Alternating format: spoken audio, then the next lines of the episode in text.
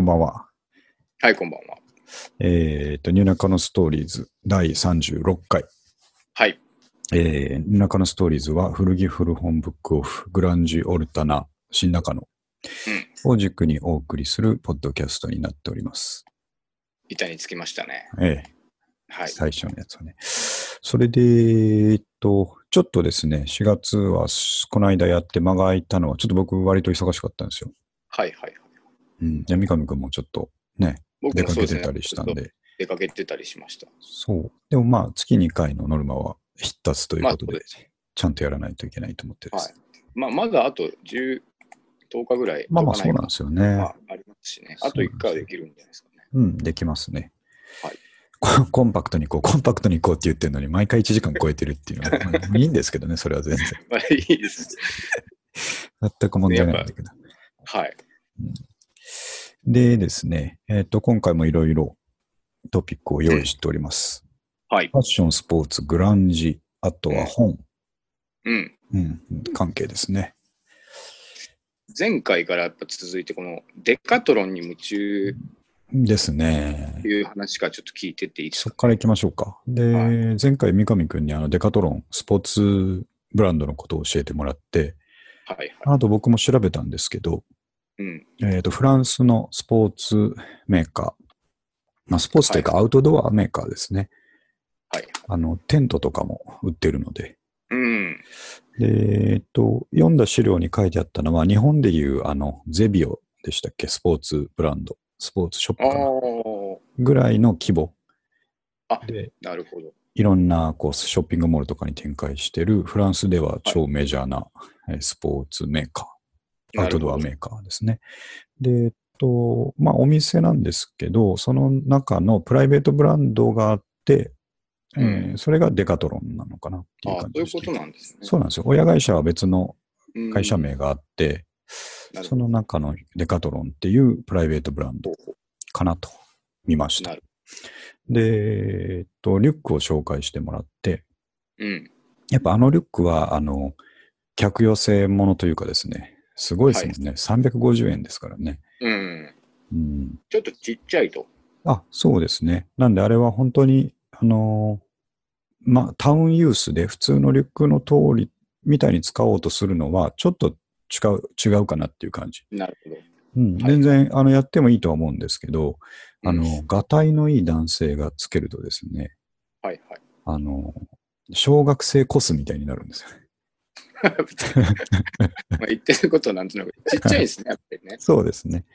はいはい。あの、作りはいいです。確かに頑丈っぽくて、えー、あの、非常にいいんですけど、えっと、そんな感じで、成人男性には、まあ、成人男性のタウンユースにはフィットしないんで、僕があの想定してたような、そのジョギングに行くときにちょっととか、うん。なんかなんというか、あの、ちょっと公園まで子供と遊びに行くぞっていうときにちょっととか、あともう思い切って子供につけさせるというにはバッチリですね。なるほど。走る人はなんかちっちゃいバッグ持ってたりしますそうね。、そうなんですよ。あれをちょっと、あの、肩紐キュッとすれば、背負っても走れるかなと思ったり。はいはい。で、もともとの、あれ、えっ、と、想定がハイキングですねあ。トレッキング、軽いトレッキング用に、みたいな感じはいはい。の容量が10リットルのバッグなんで、うん。うん、それにはちょうどいいかなと思いますし。まあ、いくら、なんぼ言っても350円でこれはすごいなっていうのは本当に思いましたね。なるほど。で、それ、僕は買ってないんですよね。あれ結構人気で、あのーはい色がいっぱい本当はあるんですけど、うん。どんどんそのラインナップから色が消えていっていあ、て、減ってます。急がないとやばいね、そうただね、また補充とかはされてるんでしょうけどあ、僕が買おうとした時はなんかもう多分かなり5色以上あるやつが2色ぐらいしかなくなっててあ、、本当ですか。そうなんですよ。なるほど。で、なんか結構ツイッターでデカトロン、あ、当然あの、デカトロンの公式ツイッターはフォローしてるんですけど、はいはい。あの日本語なんですか、それ。日本語ですね。えー、あ、どっかにショップもありますよ。あ、デカットロン。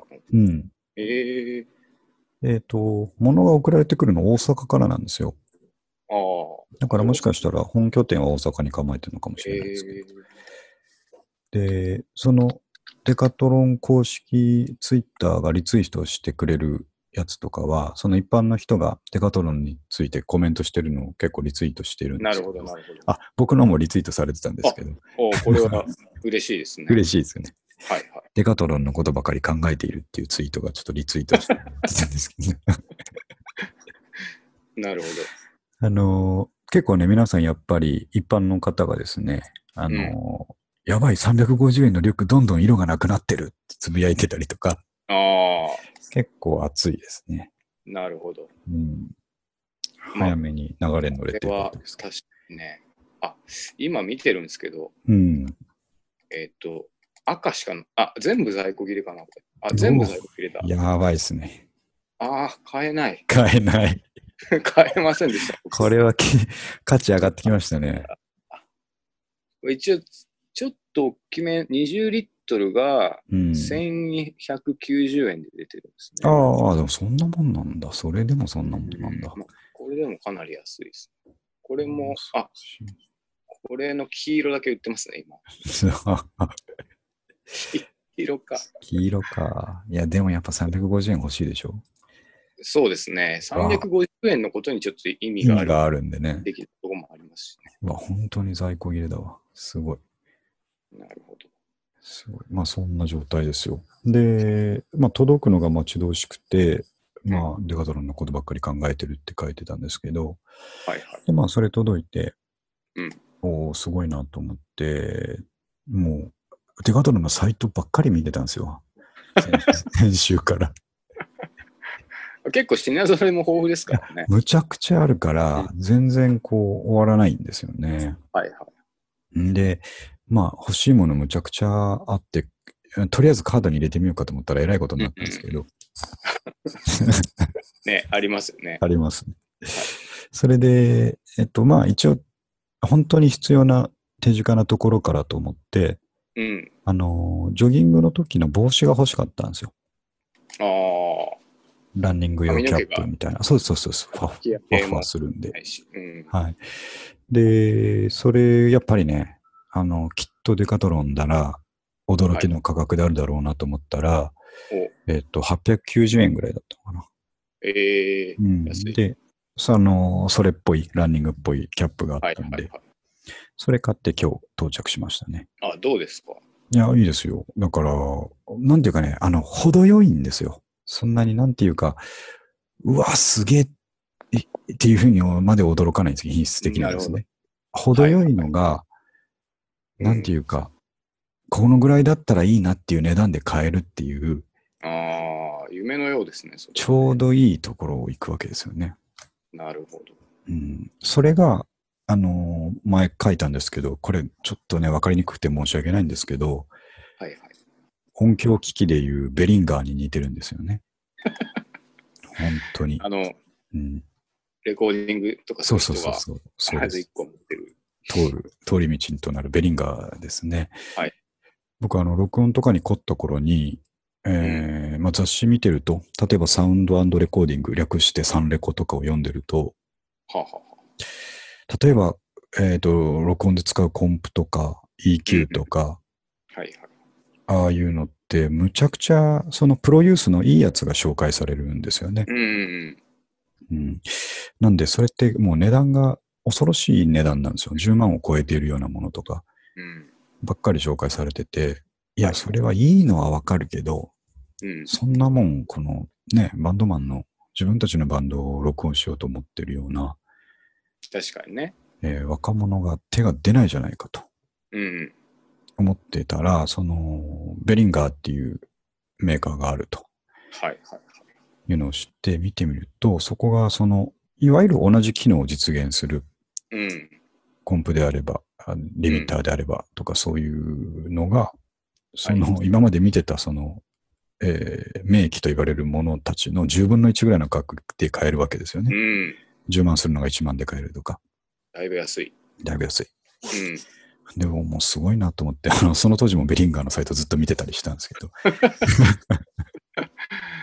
まあでも、やることになりますよね。欲しいものいっぱいあると。うん。うんそれで、えーっと、私その頃、録音用のマイク、真空管マイクプリアンプとか、うん。EQ とか、いろいろ買ってましたね。はいその時をすごく思い出す、おー、このデカトロンとの対比ですね。なるほど。うん。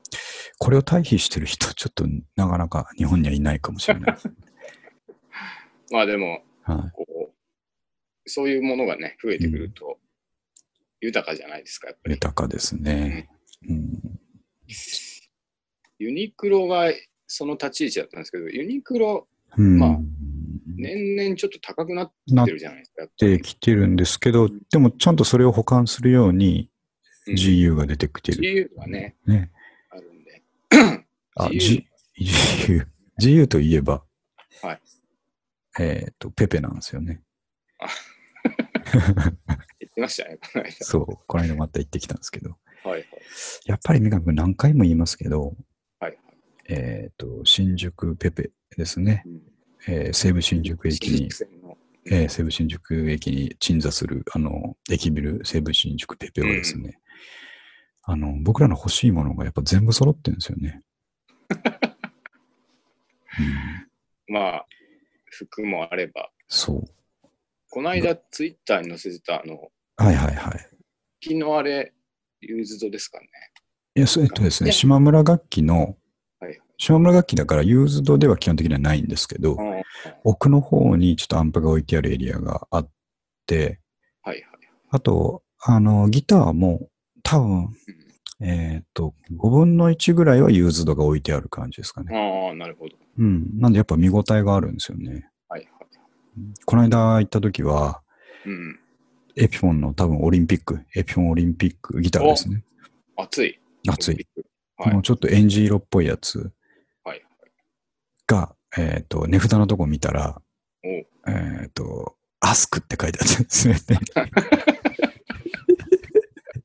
アスクって書いてあったんですアスクって書いてあったから聞けなかったんですよね。かいくらでしょうね。いや、2万台とかなんですかね。うん、多分そのぐらい、うん、2万から5万ぐらいの価まあ格。4万とかで相場、あさうん、4ですね万数千。でもはいなんか、あの感じ、安そうじゃなかったですか、並んでて。安そう、安そうだったんですけどね。アスクって書いてあったからな。オリンピックとかね、やっぱコロネットとか、そう、ああいうものをね、引いてきた俺たち。そうですよ。うん。見逃せない。見逃す。でもアスクはちょっと聞けない。聞けないんですよね。別に聞きゃいいんですけど、聞けなかった。そんなに買う気もないし。そうそうそうそう。知りたいは知りたいです。そう。あの、思想してもいいですよとか言われたら逆に困る。うん確かに。あ、いや、見てるだけなんで、みたいな。ああ、でもそういうものも置いてるのはちょっとやっぱ侮れないですね。いや、暑いですよ。やっぱり新宿いっぱい楽器屋がありますけど、はいはい。島村楽器とかのあのきちっとしたところに行くと、うんう、ん、やっぱそれはそれで面白いですね。なるほど。うん。だと、だから、欲しいものが全てあるって言ったのは、んえーっと、まあ、島村楽器がある、はい。GU がある、うん。で、多分最近ですけど、無印があるんですよ。ああ、無印。うんう。ん。で、えーっと、その上に100円ショップがある。ああ、なんか100均ありますね。あるんですよ。うん。で、昔一番上に本屋があったんですけど、ちょっと今あるかないかわかんないな。もしかしたらないかもしれないけど、まあそんな感じで、これだけあればいいでしょう、もまあ確かにね、一日潰せますね。う。うん。ここに昔はレコファンがあったんですよ。ああ、そうか。そそれ欲しいですね。ね、それをちょっと失っちゃったのは痛いんですけど、なるほど。うん、ペペいいっすよ、やっぱり。エコファン、うん、もう何年も行ってないですけど、行きたいですね。行きたいでしょ？あの、レコーデーの中でレコファンってちょっと独特な立ち位置なんですよ。まあそうですね。確かに。ちょっと何考えてるか分かんないわからない。エコファンってね。あーそうですね。ディスクユニオンはもう、確固たる、こそうですねう、。ね、サブカルキッズたちを抑えてますけど、まあまあ、いわゆるサブカル界のメジャーですから、ねセコハン界のメジャーだからな。エコファン本当意味分かんない。わかんないんですよね。よくやっぱりあの、グランジ系の CD とかを、はいはい。え、この値段で出すっていうぐらい高い値段つけてたりするのがレコファンですね。かと思うと、あの、棚の前にラックが積んであるでしょ、レコーうん ありますね。どっちばっか見てる。そうそうそう。わかんなかったな。いや、面白かったですけど、もうでも、うん数も減ってきてるんですかね、レコファンって。いやいや、うん、まあ減ってるんでしょうね。渋谷とかにあんのかな。どうでしょうね。うん。また行きたいですけど、行きたいでしょう。うんいやー、まあちょっといきなり飛ばしすぎましたね。そうです。なるほど。なんで、デカトロンに関しては、デカトうんロンは、まあ、ペペであると。そうですね、デカトロンとはペペである。うんペペであり、ベリンガーであり、ベリンガーであうんる。大好きですという。大好きです。あの大好きラインナップに加わりましたね。一生揺るがない、この大好きラインナップ。幸せですね。そうですね。あの、えっ、と、アウトドア用品とかで言うと、うん。テントとか売ってるんで、でそれもやっぱ見てると安いんですよね。あの、うんうん数千円で、あの、2人から3人用のポップアップテントって言って、えこう袋から出してポンって投げると、勝手にテントになるやつ。ー、えあの、公園とかでよく、あの、芝生の上とかで、ー、はいはい。えーピクニック用にかちっちゃいテント出してる人っていっぱいいるでしょ？あいますね。代々木公園とか行くと。はい中野のあの、あのスコールもそうなんですけど、セントラルパークもそうなんですけど、ああいうとこでまあ使ってるようなテントえー。の大きさなんですけど、ああいうのって組み立て不要だったりしてですね、あ、そんなのあるんですね。そう、こう中でこう、なんていうか、バネ状の鉄骨が丸まっていて、なるほど、なるほど。ちっちゃい、ちっちゃく丸まっていて、それをこう、開放することで、はい。元の形に戻ろうとするパワーでテントができるっていうことですね。えー。うんドラゴンボールのあの、あそうそうそうそうそう、そう。よく名前出てきましたね、ポーポイカプセル。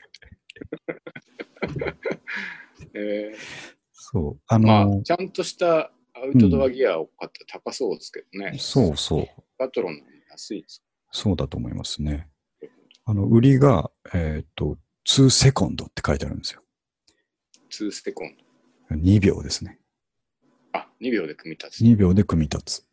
えー、で、2分で片付けられるだったかな。なんかそれを、な、うん、売りにしてるんですね。便利な。えー、あ、これ欲しいなと思って。ね、ちょっとシンプルになんかいいですよね、そういうのねいいで。すね。ちょっとこれからも、あの、逐一オンラインチェックしておきますんで、またあの、リンクを、ね、役立つリンクを送っておきますんで、皆さんもぜひ、アウトドア好きな人とかね、スポーツやってる人多いと思うんで、うん、うん、デガトロンを買わない手はないぞということで、要チェックだと。要チェックですね。はい。さて、じゃあ、ホール行きますかね。あ、そうですね。そうですね。えーはい、これじゃ。あ次の話題は、えーこれちょっとまた NME ジャパンの記事そのまま読みますけども、はいえーコートニーラブ、フーファイターズを1000人でカバーした団体とコラボ。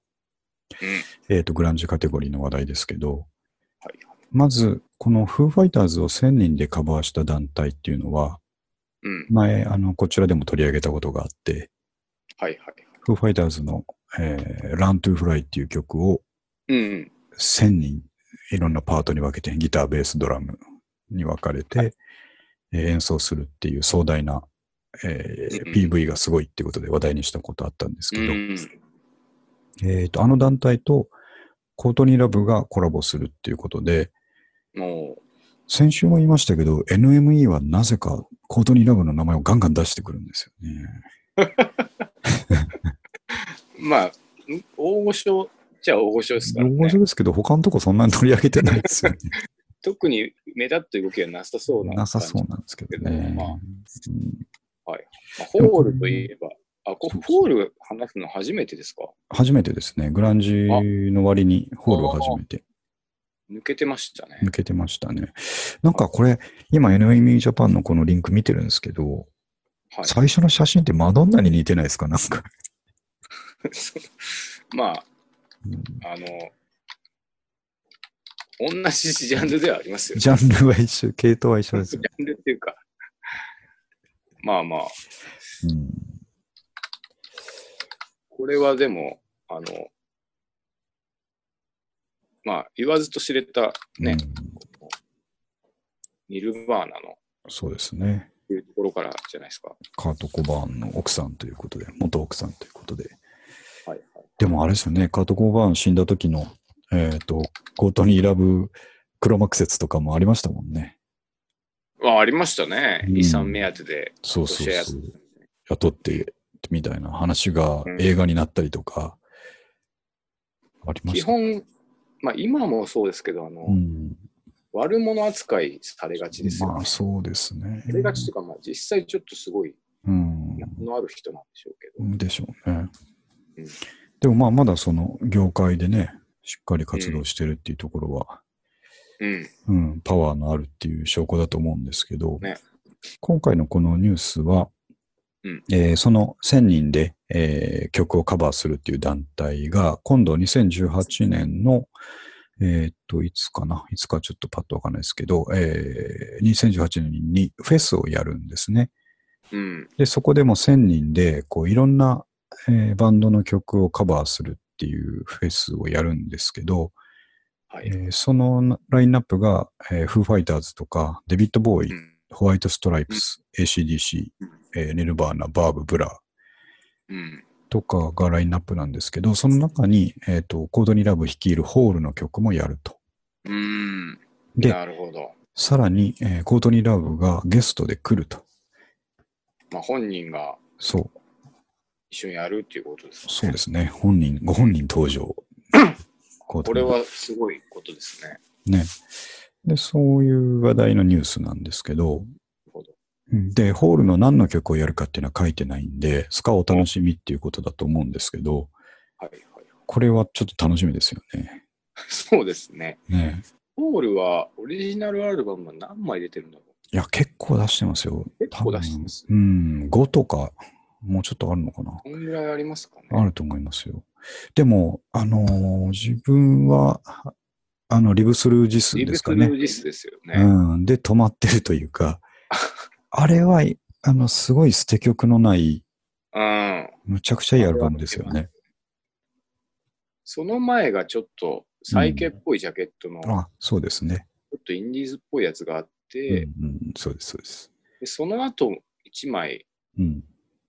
出したでしょ、確か。出しましたね。それもまた、セレブリティスキンとかあ、、そう、セレブリティ好き。うんあれは広く、あれはすごく広く受けましたよね、セレブリティスキンはそうそうね。。うん。で一曲やるなら、あそこのアルバムの、なんでしょう、あの、 Awful とか、あはいはいはいはなんかやりやすそうな。い。やりやすそうなやつねね。ただ僕らとしては、そのリブスルージスの方からですね、はいはい。えっ、と、多分僕は Miss World じゃないかと思ってるんですね。Miss World さ、あ Miss World って、じゃんじゃんじゃじゃじゃんじゃんじゃじゃあ、それは1曲目ですか？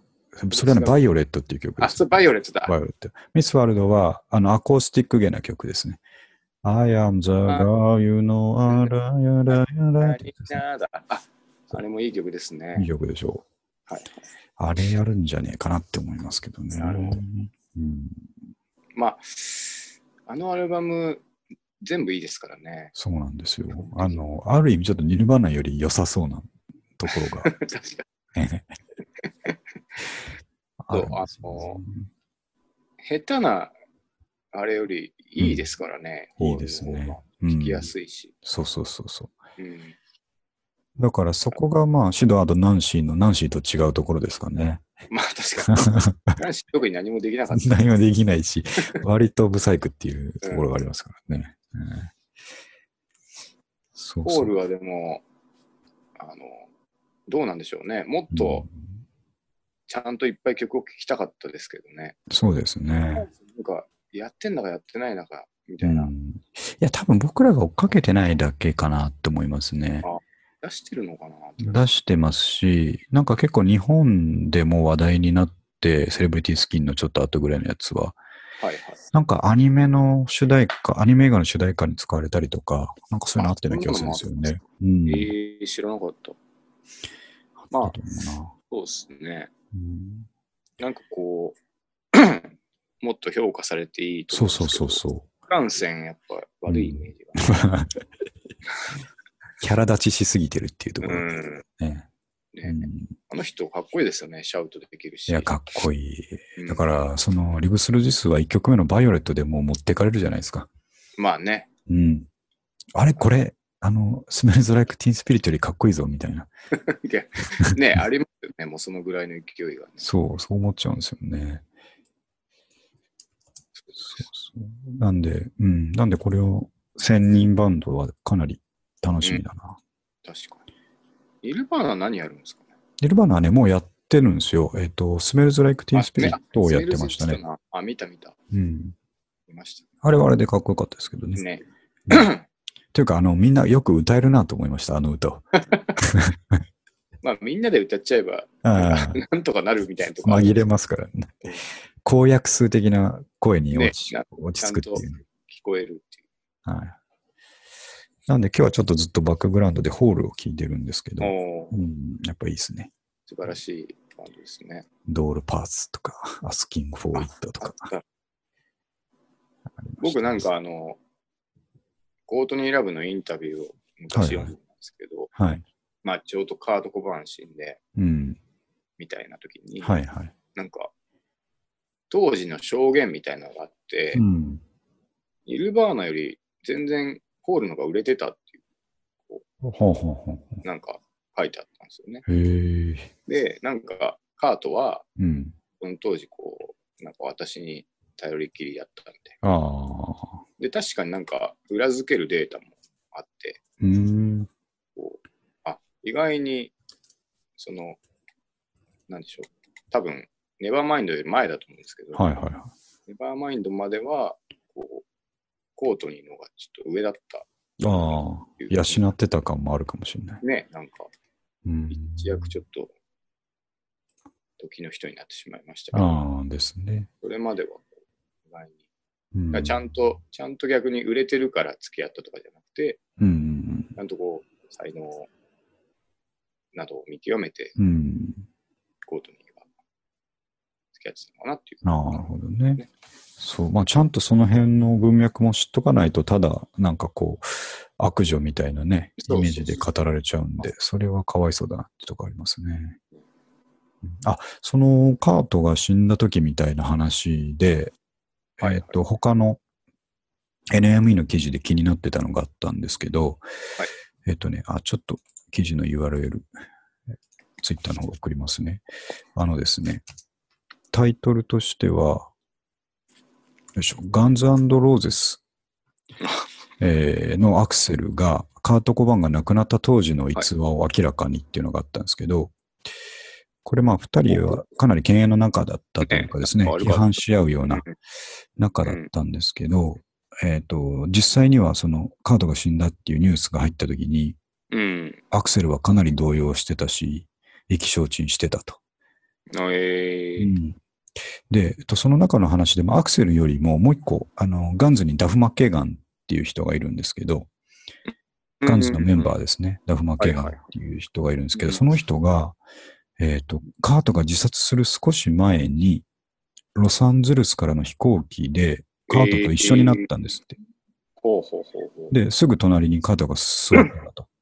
うん。でもうその頃から様子おかしいの分かってたからっていうことだと思うんですけど、ダフはそのカードが死んだっていうニュースを聞いた時に、うんその後ずっと、あの、その時あいつを抱きしめて、うん俺と来いよと。自分の家なんて帰らなくていいから俺と来いよってうん。言ってやればよかったってずっと悩んでたと。ダフ・マッケーガンですね。うん。これってすごくね、いい話じゃないですか。うん、確かにね。おーそのことでダフまでちょっとそうそうそう。PTSD を患ったみたいなね。後悔してしまったと。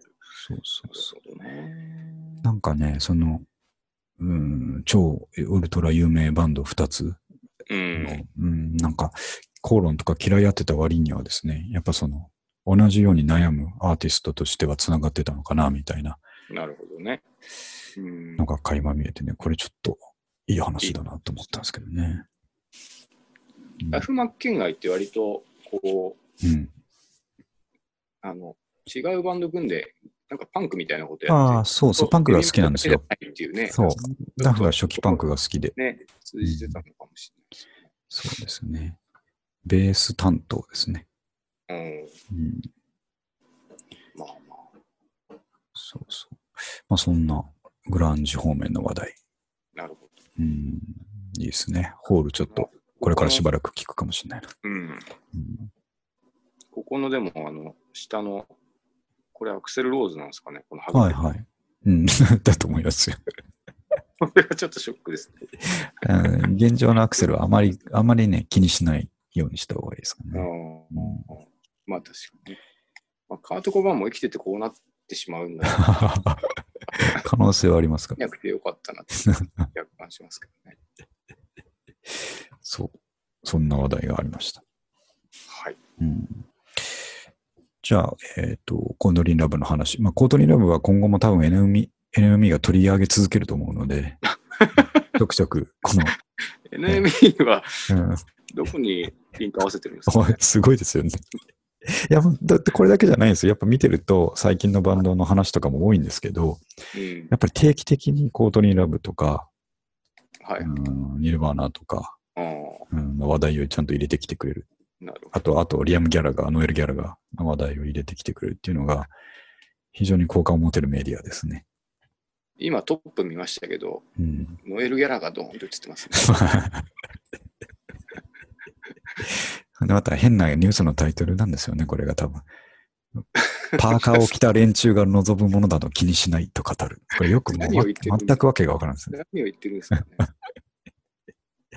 パーカーを着た連中って多分なんでしょうね。カジュアルな連中どもみたいなことが言いたいのかな。どういうことですかね。うん。キッズたちに分からなくていいってことなんですそうでしょうね。か、うん、よくわからんです。これ結構、この間も言いましたけど、その本国、イギリスの NME の記事を直訳じゃないですけど、訳しているので、なんか微妙な訳し方のとこもあってですね。うん。なるほど。うん、ちょっとそのパーカーを着た連中のあたりとかよくわからないんですよ。望むものなど気にしないっていう日本語もよくわかんない。わからないですね。なるほどはいそう。NME は目が離せないっていう話ですね。ね。さて。はい。次の話題行きましょうか。えっ、と、デカトロンとコートニーラブと行きました。あ、この一番最初の話題。うん。これ三上君に急いで伝えなきゃと思って。これはどこのジャンルに入るんですか？ファッションですけどファッ、ションですか？うん、古着じゃないんでね、ファッションなんですけど、はいあえっ、と、安っ。でしょ見ました、うんうん今見ました。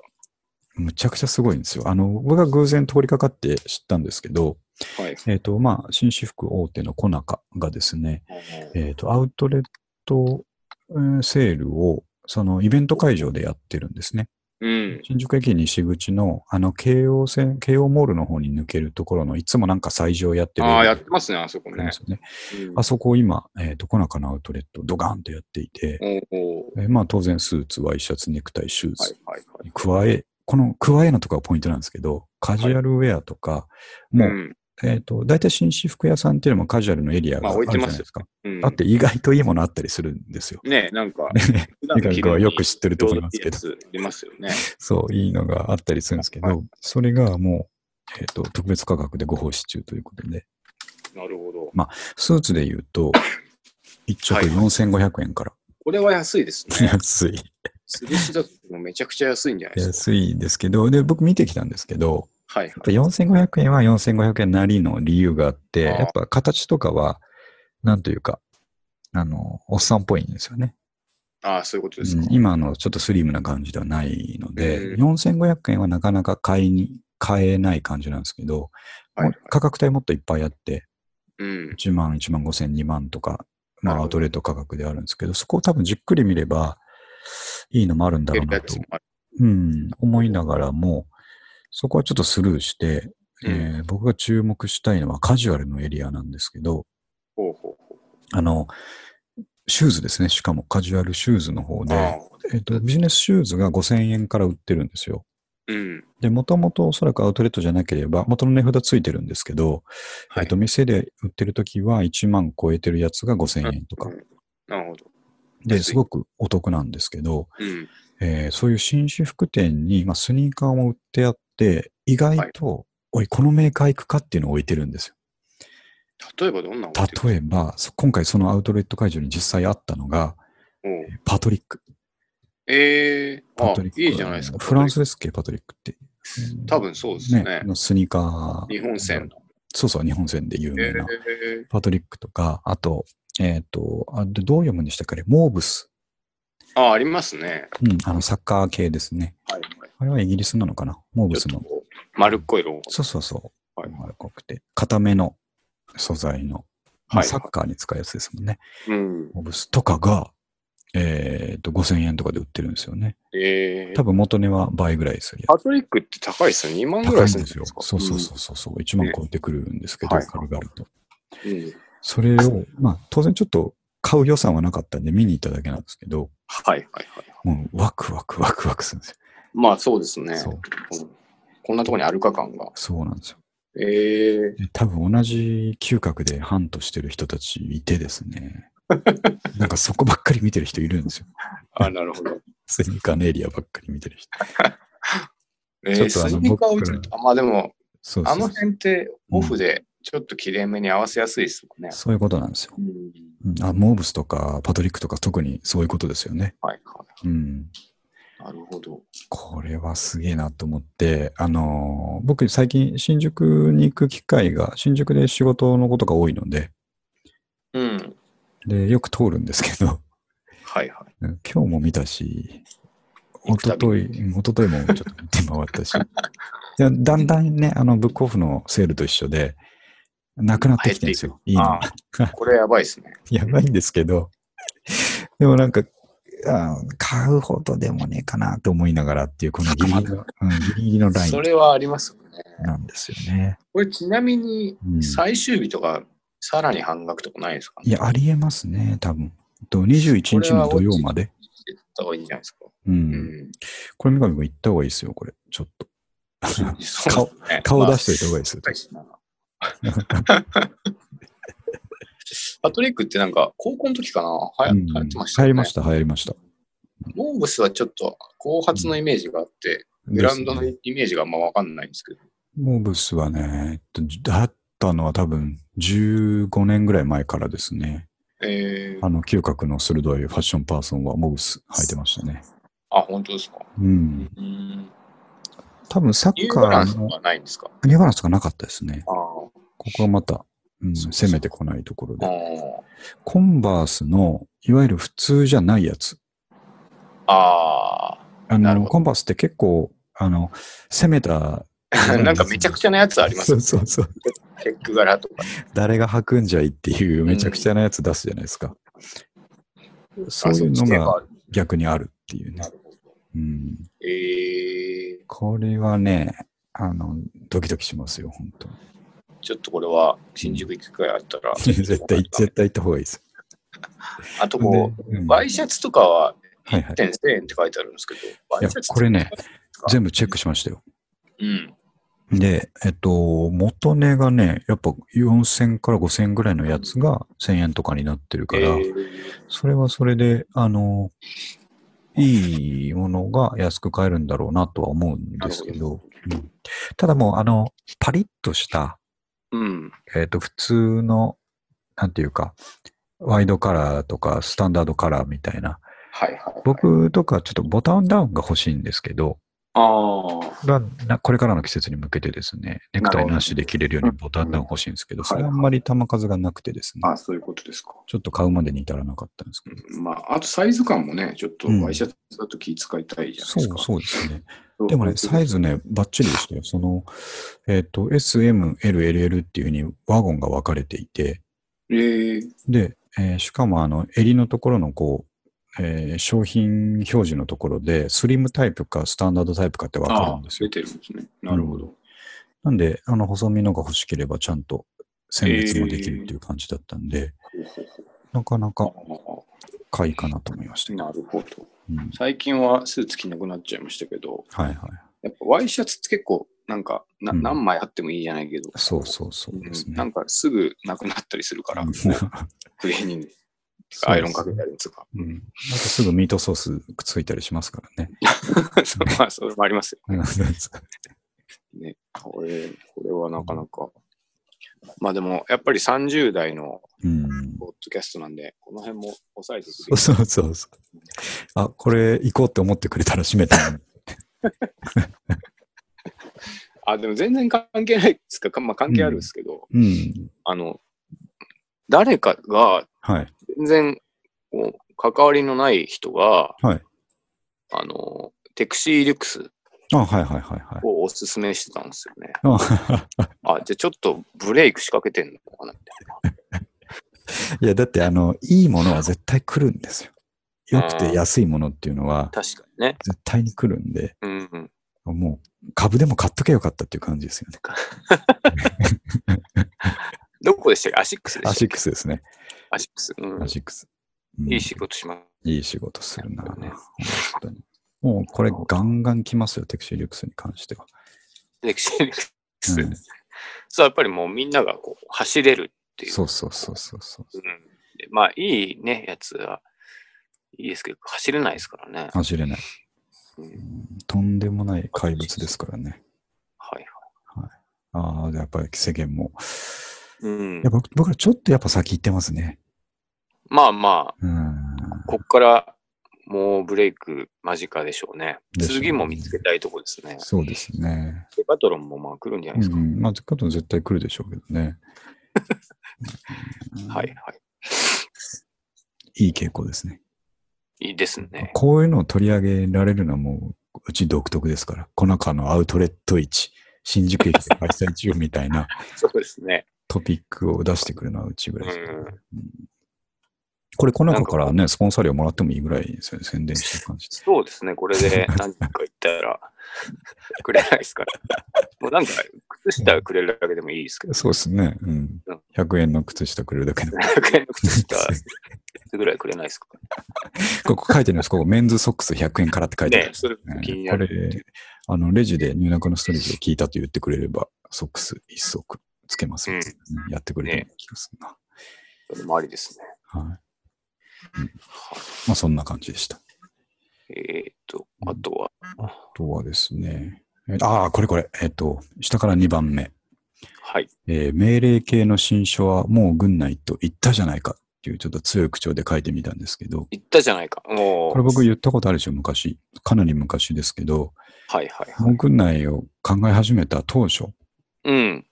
に何がもう軍内かっていう話で、はいはい。最近のビジネス系の新書がうん。軒並み命令系だからなるほど。何々をしなさい。しなさいとかね。うん、何々をやめなさいとか。そうそうなんですよ。うん。あれだけは本当にもう軍内だっていう話をしてたと思うんですけど、はいはいはい。同じ気持ちの人がいて、で、このツイッターのリンク見てほしいんですけど、はいかなりの勢いでいいねとか、えーリツイートされてるんですけど、何かっていうと、その本屋にある何々しなさい系のまとめた棚。これはひどいな、確かに。これ、すごいでしょちょっと本、当に、うんそうですね。タイトル読みますけど、はい。これわざと多分棚にまとめてるんですね。何々しなさいっていうのを。小麦は今すぐやめなさい。うん。40歳からはパン就任にしなさい。うん。これ全部別の本ですよ、これ。ね。実の本ですね。パンと牛乳は今すぐやめなさい。さ作者も違いますね。違いますね。うん、時計回りで食べなさい。うるさいっていう。うるさい。一日、一日三食をやめなさい。うん あと、腎臓を揉みなさいとか。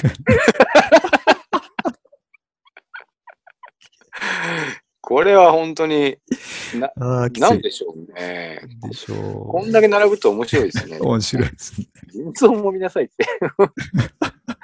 15万部突破って書いてある。突破。本当かな。で、この、太りたくなければ体の毒を抜きなさい抜きな。さい。だからどうやって抜くんだっつう話でね。40歳からは食べ方を変えなさい。もう言われたくないですね、もうるせえ、うるせえと思っう。て。これは本当にもう軍内だな。で、このツイートしてる方は、あの、うんコメントとして、うんこの写真を載っけて、えっ、と、もうただただ黙れとしか思わないって書いてやって、本当に同じ気持ちですね。同じ気持ちです。僕も見たらもうもうるせえとしか思わないですよね。なるほど。ここれでもなんか、これの形が、なんかこその時も話しましたけど、売れるからなんですよいや、ねもう絶対そうでしょ。だからもう本当にこういうのって、それでいいのかってさ、あの、思っちゃいますよね。いや、本当そうですよ。いや、それで売れるかもしれないですよ。その、こうしなかった時よりもはいはい150%ぐらい売れるかもしれないですけど、うん。それでいいのかって言いたいですよね。ね。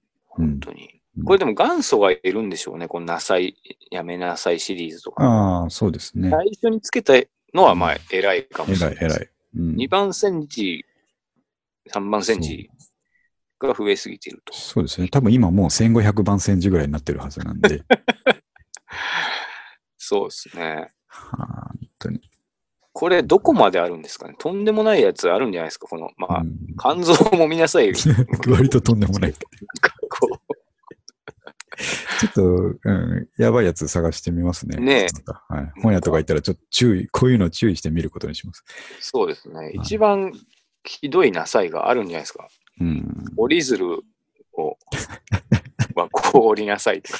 あいや、だから、折り鶴折った後、最後にお尻から空気を入れるのはやめなさい。やめなさい。うるさい。うるせえ。かそれぐらい勝手にやらせてくれっていうのはあるんですよね。そうですね。なこうでも、C&C のカレーについついらっきょう40円つけてしまうのはやめなさい。だから、それも巻き出しのあるあるでしょ、それ。そうですね。こ この間、この間行って、えっと、あるんですか、そういうの。前の人が、はい。あそうそう、C&C って昔、らっきょうタダだったんですよ。覚えてまあ、すそうなの俺に、1回ぐらいしか行ったことないです。あー新宿駅にあるやつですよね。京葉線沿線が厚いんですよね、C&C はね。はい多分は、京葉が親母体なのかわかんないですけど、い。うんうんあのー昔は、その、食べるところの、えー、に漬けとらっきょうが置いてあって、はあは食べ放題だったんですけど、多分、はいバカみたいにみんな食ったんでしょうね。らっきょうはかなりコストが高いのに、あ。うん。むっちゃ食っちゃって、多分、廃止になったんですよ。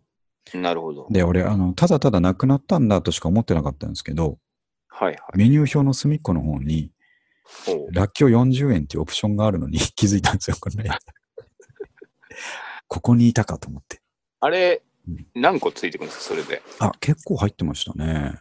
5、6個みたいな。5 6個入ってるうん10そうそうそう。まあじゃあそちょっと別にめちゃくちゃ高いわけでもない。そうなんですよ。ついつけちゃ1う。個やったらちょっと嫌ですけど。そうなんですよ。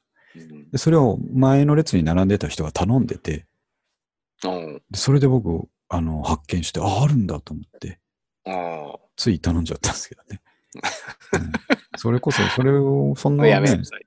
小さな幸せやめなさいって言われたら困りますけど、今のとこ誰も言ってないから別にいいです、ね。言ってない。自分で言って。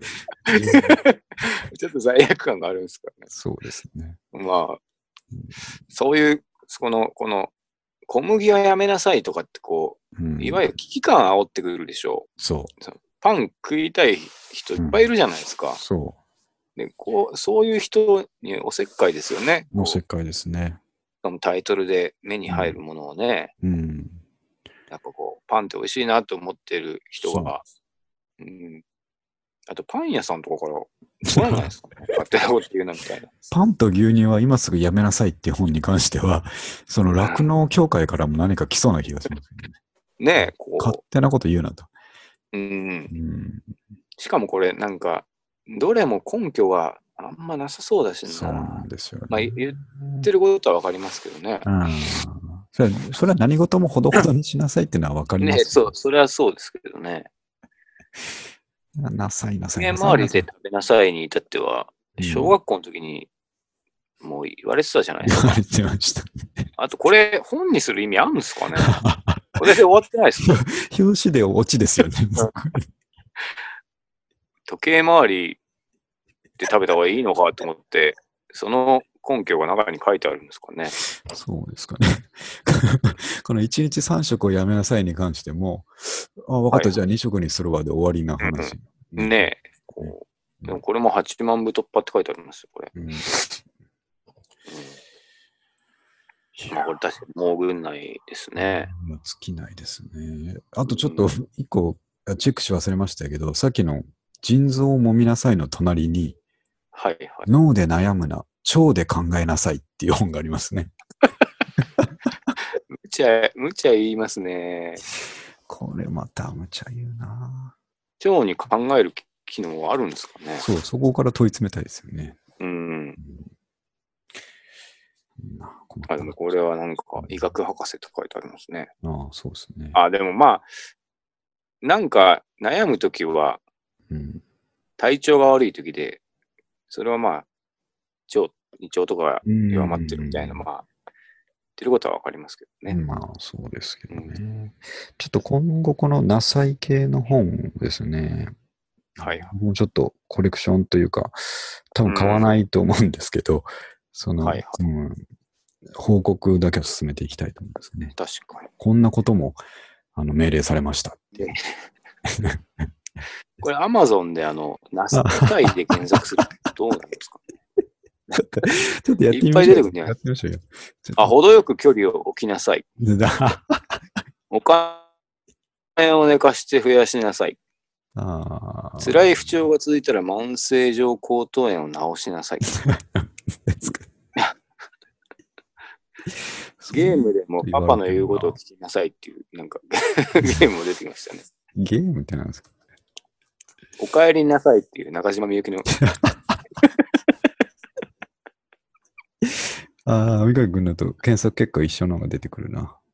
うんお帰りなさいの後、そして行きなさい、ゆきさおり。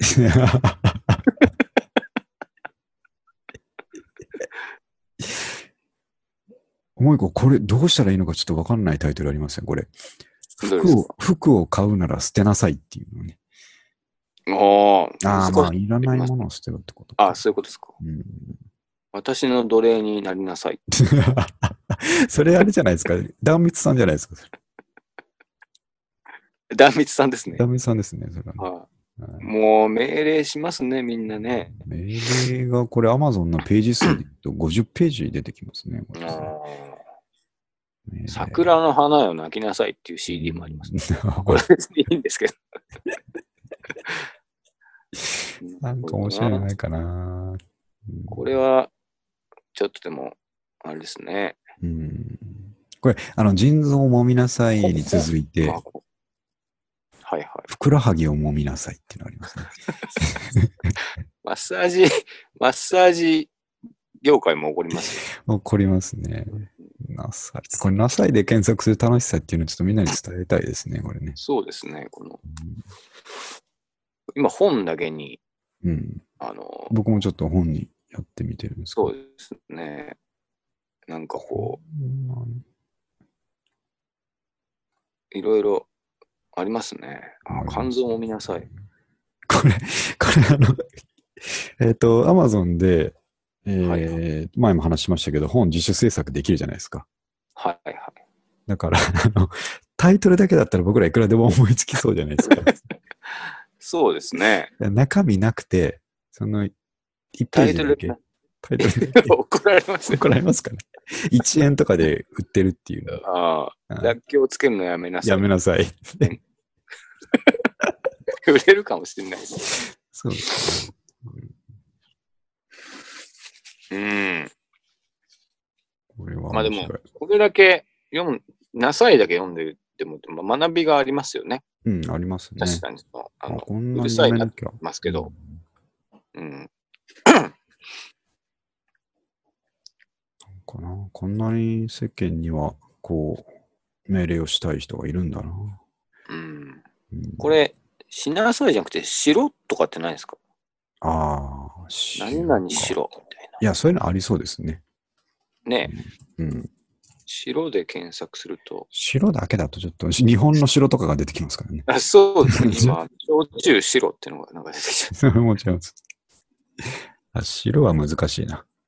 ああ、はいやっぱ。しなさい。白はちょっと出てこないですね。うん、うん。あ白はちょっと出てこないですね。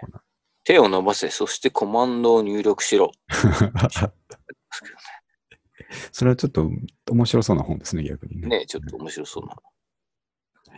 あ白は出ないな。なさい系、えー、なんていうのかな、ビジネス書類、書籍。うん、うん、ちょっと注目していきましょうよ。ねこれからも。確かに。なかなか面白かったな、はいこれ。さあ、えっ、とね、えーそろそろ1時間なので、まあ、あとあの、ニルバーナの話題はまた次回にしましょうかね。グランジで被るので。そうします。じゃあちょっと最後読書の話ですね。はいはいこの間、ブックオフメモリーズの方で、えっ、と、うん買った本っていうので紹介したんですけども、えっ、と、両方とも SF、近未来 SF 系ですね。これ、ちょっと2冊読んだので、簡単に報告だけ。えっ、と、はい。アンドロイドは電気羊の夢を見るかっていうのは有名な、えーとん SF 小説で、映画ブレードランナーの原作ですと。はいい。うふうに説明をしたと思うんですけど、これ僕、高校生ぐらいの時に読んだんですが、えっ、と、もう一回読み直すと完全に内容忘れててですね、うん。すごい楽しく読めたんですけど、はい。なんかこう AI とかが本当にこうリアルになってきた今読むと、さらに面白いっていう感じがしましたね。なるほど。うん、僕も全く読んだことないですけど、あ、えっと、どストーリーとしてはですね、えーっと、またこれ、あの、終末戦争後を想定されてるんですね。第三次世界大戦みたいなのが起きて、もなるほど。ういろんな国同士で核攻撃をやってしまって、えーはい地球上がもうほぼ死の灰にうん。やられていて、うん。まあ、えーっと、そ住んでる人間はみんなこう、はいはいはい。そうですね。人間はみんなこう、えーなんていう放射能の影響を受け,、受けているし、それに怯えながら暮らしていると。なるほど。みんなどんどんこう移住していくんですね。火星とか。はいはいはいはい。なんだけど、えっ、と、もうすでに放射能の汚染レベルが高すぎて、うん。えっ、と、そこに連れて行ってもらえない人たちもいるんですよ。なるほど。で、プラス、えっ、と、うん自分の意思でもう地球に残ることを選択している人たちと。うん。いうのがいて、ただ、あの、なんていうか、えっ、と、生活は機能していて、うん。まあ、今と同じような生活をみんな送ってるように見えるんですね。結婚して、マンションに住んでてとか。なるほどだ。けど、とほぼ、えー広、広範囲な地域がもう廃墟とかになっていて、うん。人が住んでるエリアじゃないとか。で。メインストーリーとしては、主人公はですね、えーっと、警察官なんですけど、まあ、警察に所属している賞金稼ぎなんですけど、ほうほうほ何で賞金稼いでるかっていうと、う。ん。ーっと、海外、まあ、海外じゃないな、こえーっと、地球の外、火星とか、多分月とかに移住して、まあ、そちらで文明が繁栄してるんですけど、そうん。こでは、アンドロイドが一般化してるんですよね。なるほど。で、あの人間の手伝いをしたり、またはアンドロイドがもう人格を持って普通に生活したりしてるんですけど、うん。彼らが何かの理由で地球に逃げ込んでくるんですね。ええ。いろんな理由で地球に、えーまあ、不法入国をするんですけど、うんうんそれを捕まえて倒す、殺すというのをなりわいにしてるんですね。おだいぶ物騒な。そうなんですよ。ええ。あの、悪影響を及ぼすっていう意味で、あの、うん狩りの対象になってるんですけど、なるほど。で、主人公はその、アンドロイド一人殺すと1000ドルもらえるとか、はいはその生活の糧にしてるわけなんですけど、い。なるほど。で、えっと、8人のアンドロイドが地球に逃げ込んで、そのリストを渡されて、うん。全員始末してくれと、なるほど。うん、言われて、えー一人ずつこう、対面していくっていう話なんですけど、ほうほうほう。その過程の中で、主人公が次第にこう、アンドロイドに感情移入していくんですねな。るほど。で、本当にその中の一人と恋をしてしまったりして、うん。えーもう殺せなくなるんじゃないかとか、そういう心の葛藤とかが描かれているような。なんで、だからやっぱ人間とそのうん。アンドロイドの境がどこにあるんだみたいな。本質的な話に入っていくんですけど、ええ。それすごいめちゃくちゃ面白そうですね。面白いんですよ。で、古い小説ですけど、すごいサクサク読めるうん。んですけどね。で、そこが本筋なんですけど、その脇のディティールもいろいろ面白くて、うん。そういう終末世界だから、あの、動物が貴重になってるんですね。ああ。あの、犬とか、そういわゆる家畜とかがもうほぼ絶滅していて、その、なるほどえーと動物のアンドロイドの模造品を作る業者が人気になってるんですね。ああ。アンドロイド犬。そう。で、えーそれはもう全く成功に作られてて、よく見ないと、模造動物だとはわかんないんですけど、うん。あの、やっぱり充電用の、あの、ハッチがあったりとかしてう、ん。えっ、と、それでバレちゃうんですけど、なるほど、なるほだけど数少ない生身の動物っていうのもいるんですよ。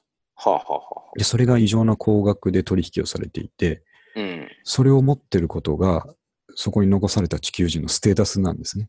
えで、すごい面白い描写があってー、、なるほど。もう主人公が、うん、その主人公はね、模造の羊しか持ってないんですよ。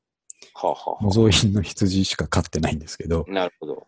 だけど彼の隣人は本物の、なんだったかな、ダチョウじゃないですけど、なんかそういう派手な動物を飼ってて、なるほど。それをむちゃくちゃ羨ましがってるっていう描写があったりとか、え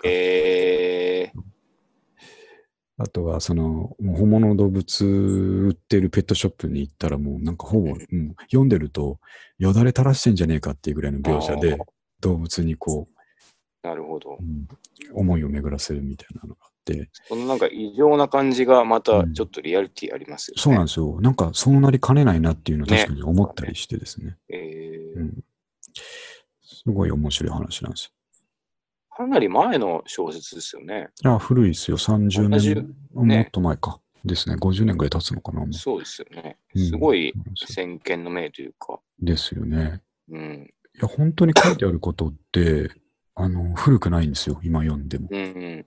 うん。えー、あ。僕も読んでみようかな。ぜひ、映画からでもいいかもしれないですけど、あ、でも映画はちょっとこの原作とはだいぶ話を変えてあるので、あ、そうなんですね。うん。なんで、うん原作の方が面白いかもしれないですね。なるほど。うん、ちょっとタイトルで引いちゃってる人もいると思うので、うあのん。まあ SF 界では、あの、非常に有名な名作なんで、はいは読んでみていただくといいかなと。なるほど。で、もう一個映画原作っていう意味で、あの、JM っていう本を買ったんですけど、はあ、はあはこれはね、三上くんちょっと覚えてるかどうかあれですけど、キアヌ・リーブスとあ、はあはあ、ビートたけしで、あ、そんなんありましたっけ？が共演してる映画があってですね、えー、それの原作なんですけど、JM っていう映画ですか？そうですね。これちょっと予告編とかも JM で出てくるんで、またリンク貼っときますけど、はいこれは、えっ、と、これも同じぐらい近未来の話で、うん。キアヌ・リーブスが、えっ、と、まあ、違法にですね、な運び屋なんですけど、はあ、はあはどうやって運ぶかっていうと、頭の中にデータをダウンロードして、あ、うんうん。で、そのまま体で移動して、その依頼主のとこに運んでみたいな、えー、サイバーな運び屋をやってるっていう舞台なるほど。なんで、これもね、だいぶ難しい概念ですね。ですね。うん。えー、そこにジャパニーズヤクザとかがですね、絡んできて、はあ、はあはあ、えーなかなかアクションの激しい、面白い本なんですけどね。うーん。それも、今、これまだ途中なんですけど、はいはい。うんぐいぐい来てますね。えー、うん JM。GM。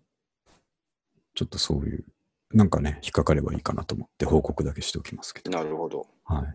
ちょっと機会があれば。はい。やっぱいいですよ、SF は。うーんう。ん、まあ僕ちょっと最近、こう、少し生活を見直そう習慣なので、はいはい。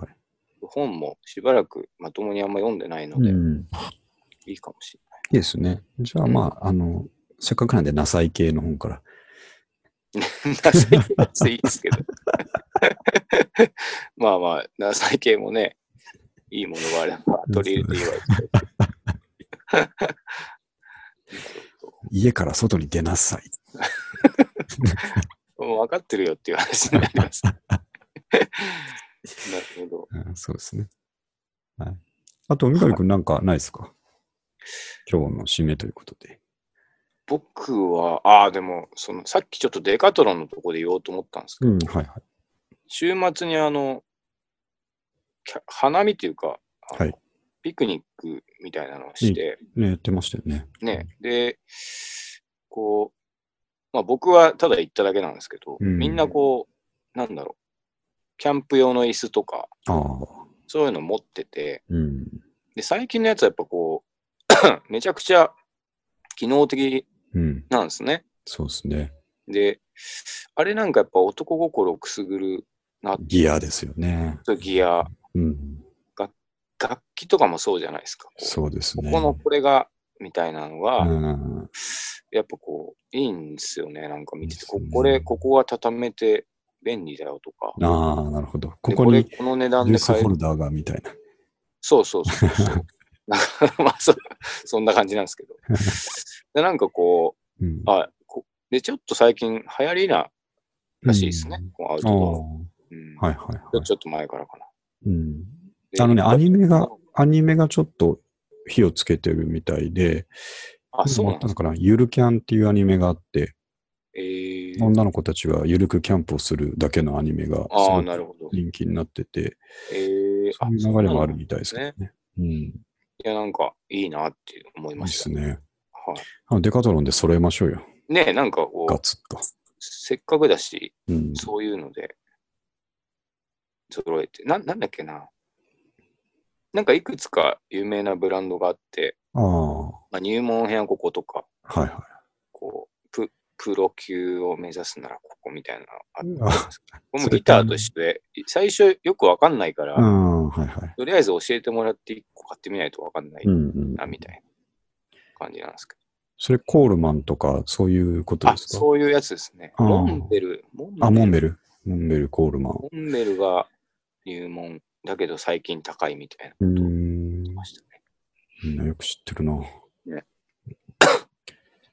じゃあ僕まあ、デトロンで揃えてうんすげえだろうって自慢しましょうよ。ね。うん、そう、今年は外へ出ていこうかなっていう。あ、いいです。いい季節になりましたし、ね、なんかね、ちょっうんと、こんなことも思いました。わかりました。はい。じゃあ、えっ、と、ちょうど1時間ぐらいになりましたんで、はい。